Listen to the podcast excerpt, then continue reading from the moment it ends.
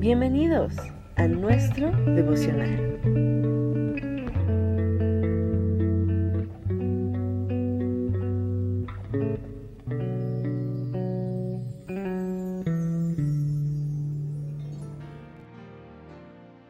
No menosprecies la disciplina. Hebreos 12 del 5 al 13. Y ya han olvidado por completo las palabras de aliento que como a hijos se les dirigen. Hijo mío, no tomes a la ligera la disciplina del Señor, ni te desanimes cuando te reprenda, porque el Señor disciplina a los que ama y azota a todo el que recibe como hijo. Lo que soportan es para su disciplina, pues Dios los está tratando como a hijos, porque ¿qué hijo hay a quien el Padre no disciplina? Y si a ustedes se les deja sin la disciplina que todos reciben, entonces son bastardos y no hijos legítimos. Después de todo, nuestros padres humanos nos disciplinaban y los respetábamos. ¿No hemos de someternos con mayor razón al Padre de los Espíritus y viviremos? En efecto, nuestros padres nos disciplinaban por un breve tiempo, como mejor les parecía, pero Dios lo hace para nuestro bien, a fin de que participemos de su santidad. Ciertamente, ninguna disciplina en el momento de recibirla parece agradable sino más bien dolorosa. Sin embargo, después produce una cosecha de justicia y paz para quienes han sido entrenados por ella. Por tanto, renueven las fuerzas de sus manos débiles y de sus rodillas temblorosas. Hagan sendas derechas para sus pies, para que la pierna coja no se disloque, sino que sane. La disciplina del Señor siempre tiene un propósito. En primer lugar, cuidar y velar por nuestras vidas a través del arrepentimiento, evitando así que podamos caer y sufrir las consecuencias. Dios, por medio de la disciplina, quiere limpiarnos, purificarnos y santificarnos para que podamos vivir puramente. En ocasiones nos dirige y orienta debido a que al separarnos de Dios nos desorientamos y olvidamos que Dios tiene un plan y propósito para nuestra vida, porque Él quiere lo mejor para nosotros siempre.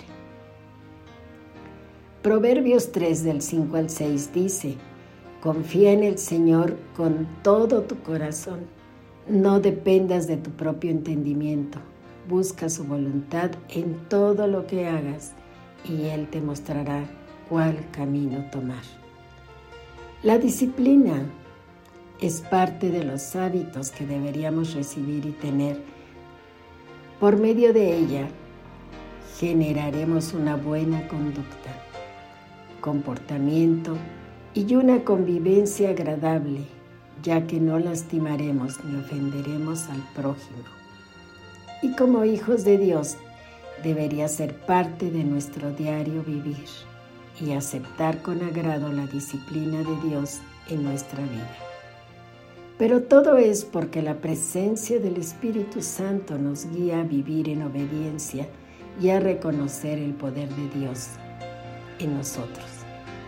Salmos 18:30 El camino de Dios es perfecto Todas las promesas del Señor demuestran ser verdaderas. Él es escudo para todos los que buscan su protección. La disciplina del Señor nos conduce a no dar traspiés, a fijarnos por dónde caminar, a saber en quién confiar, qué decisiones tomar y por dónde ir. Y sus promesas son verdaderas. Esto quiere decir que siempre cumplirá lo que nos prometió sin lugar a dudas. Gracias a Él, estamos seguros ante cualquier contingencia, ante cualquier situación inesperada. Es nuestro escudo y galardón en Cristo Jesús. Porque, ¿qué hijo hay a quien el padre no disciplina?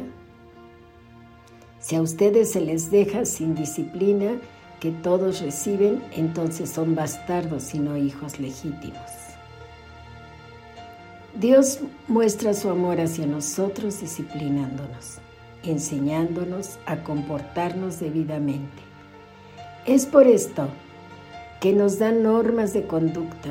Una sociedad sin reglas terminará por ser un pueblo sin ley. La forma correcta de actuar en una sociedad podría ser cómo saludar a las personas mayores, cómo ayudarlas con respeto, pedir la palabra antes de hablar y no querer exponer nuestras ideas por encima de todo. Ser amable con los demás, pedir por favor, dar gracias, entre otros comportamientos. Y Dios nos ha dado mandamientos, preceptos y enseñanzas, de la cual podemos hacer caso omiso y no seguir instrucciones precisas.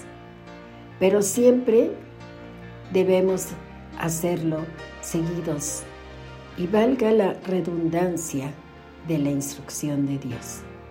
Seguramente como hijos de generaciones pasadas y muchos también en la actualidad en nuestros hogares, se siguieron reglas, valores que fueron inculcados por los padres y hoy en día desafortunadamente se han perdido, debido a la forma de pensar de aquellos que vivieron con demasiada rigidez o liviandad en su educación y ahora quieren inculcar o establecer sus ideas totalmente falsas y negativas.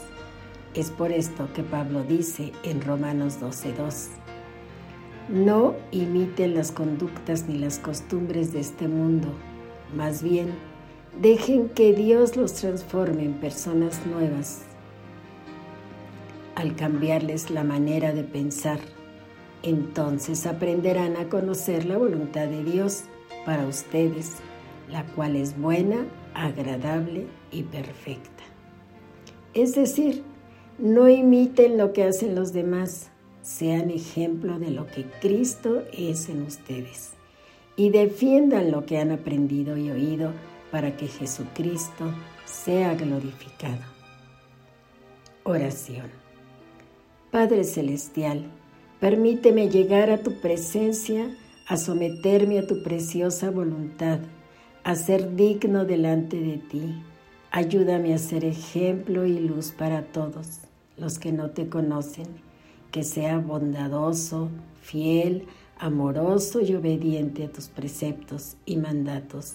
En el nombre de Jesús. Amén y amén.